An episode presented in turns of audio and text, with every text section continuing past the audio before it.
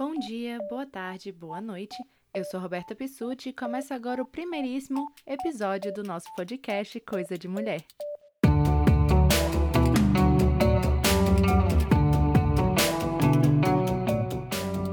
Esse episódio vai funcionar mais como uma introdução, uma apresentação do Coisa de Mulher. Então, começando pelo começo, quem sou eu? Como eu disse na abertura do programa, meu nome é Roberta Pissuti, eu nasci em Brasília e eu estou cursando o meu último semestre no curso de jornalismo pela Universidade de Brasília. Mesmo antes de começar a minha graduação, eu já tinha interesse nos estudos de gênero e feminismo. E eu sempre fui muito impulsiva. É, eu acho que por isso eu cansei de ouvir que eu não sei ficar calada. E foi daí que surgiu a ideia para esse podcast. Então, finalmente, o que é o Coisa de Mulher? Para que, que ele serve, de onde ele vem e todas essas perguntas existenciais. O Coisa de Mulher é o meu produto de conclusão de curso e é um podcast sobre mulheres criado com o objetivo de dialogar sobre o espaço que nós ocupamos na sociedade. A ideia é proporcionar um espaço de informação e debate acessível para ampliar cada vez mais a voz das mulheres. Eu acho que criar um local de conversa sobre questões da mulher é muito importante e eu vou explicar agora o porquê. A gente traz, infelizmente, mais um caso de feminicídio. Uma mulher foi assassinada e o suspeito é o ex-companheiro dela. Uma mulher de 52 anos levou um tiro no pescoço ontem à tarde em Ponta Grossa. Segundo a polícia, o ex-companheiro dela foi quem atirou. A polícia investiga as circunstâncias que levaram um homem a matar a mulher em Uma Medianeira. mulher foi morta a tiros pelo ex-marido logo depois de sair da escola onde ela dava aulas. Jaqueline Pereira dos Santos, de 39 anos, foi morta a facada. Duas mulheres foram assassinadas na região de ontem para hoje. Uma mulher foi morta a facadas em Sobradinho. Em Ceilândia, uma mulher foi assassinada. Bom, mais um caso de feminicídio no Distrito Federal foi o décimo só esse ano. Segundo uma pesquisa do Datafolha, em 2018, 22 milhões de brasileiras passaram por algum tipo de assédio. 1 milhão e 600 mil mulheres foram espancadas ou sofreram tentativas de estrangulamento. Ainda de acordo com essa pesquisa, 536 mulheres são agredidas por hora no país. E aí a gente tenta entender por que, que isso acontece. Por que o Brasil é o quinto país que mais mata mulheres no mundo. Existe uma construção cultural que ainda reforça muito aquela ideia de que a mulher cuida da casa e dos filhos enquanto o homem trabalha fora. É, uma pesquisa divulgada esse ano diz que 30% das mulheres deixam o mercado de trabalho para cuidar dos filhos. Além disso, a gente vive em um país onde mais da metade dos adultos, e nesse caso adultos são pessoas com idade entre 25 e 64 anos, então mais da metade dos adultos não possuem o ensino médio completo. Isso quer dizer que mais da metade das pessoas economicamente ativas no Brasil não completaram o ciclo da educação básica.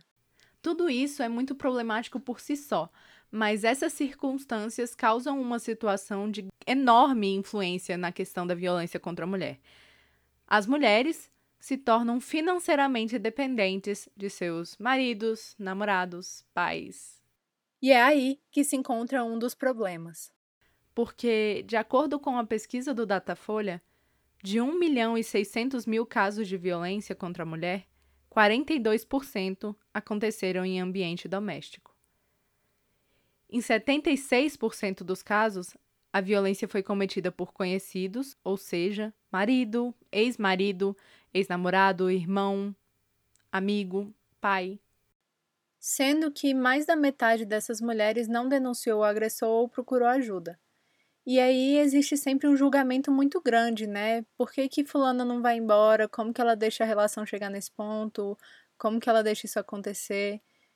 E aí a gente precisa entender que além do medo que esses relacionamentos trazem, a gente está falando de mulheres que às vezes nunca ouviram falar sobre relacionamento abusivo e que nunca foram incentivadas a buscar uma independência financeira. E é justamente isso que fala a Organização Mundial de Saúde que, entre os vários fatores associados ao aumento do risco de ser vítima de parceiros e de violência sexual, está a baixa escolaridade. E aí a organização fala que estratégias para aumentar o empoderamento econômico e social das mulheres podem sim ser eficazes na redução da violência doméstica. E essas estratégias não precisam ser nada muito grandioso, nada muito caro, nada muito complicado. É, um projeto comunitário que dê aula de artesanato para que as mulheres tenham um produto para vender e gerar renda já ajuda muito. É, conversa sobre desigualdade, qualquer coisa que ofereça mais oportunidade, mais informação para essas mulheres. E foi com esse objetivo que eu decidi criar o podcast como comunicadora e jornalista para tentar trazer um pouquinho de informação e talvez oferecer um espaço onde a gente possa questionar e se expressar. O Coisa de Mulher não vai falar de um assunto só. A gente vai conversar sobre tudo e mais um pouco: cinema, música, literatura, política, economia, esporte e muito além disso. Afinal, tudo é coisa de mulher. O podcast vai ser dividido em edições mensais que vão abordar um tema, e esse tema vai ser escolhido com base nos acontecimentos da atualidade e em discussões relevantes para mulheres e para o movimento feminista. Nos próximos dois episódios, a gente vai falar sobre a mulher na pornografia, com a participação de duas convidadas especiais. Então, o primeiro episódio fica por aqui. E se você se interessou ou se você quer saber mais, siga o perfil do podcast no Instagram, arroba Coisa de Mulher Podcast, onde a gente avisa quando novos episódios são postados e já fala um pouco sobre os temas que vão ser abordados. No Instagram, vocês também vão ter como participar de enquetes, mandar perguntas e sugestões sobre os temas e interagir com o programa.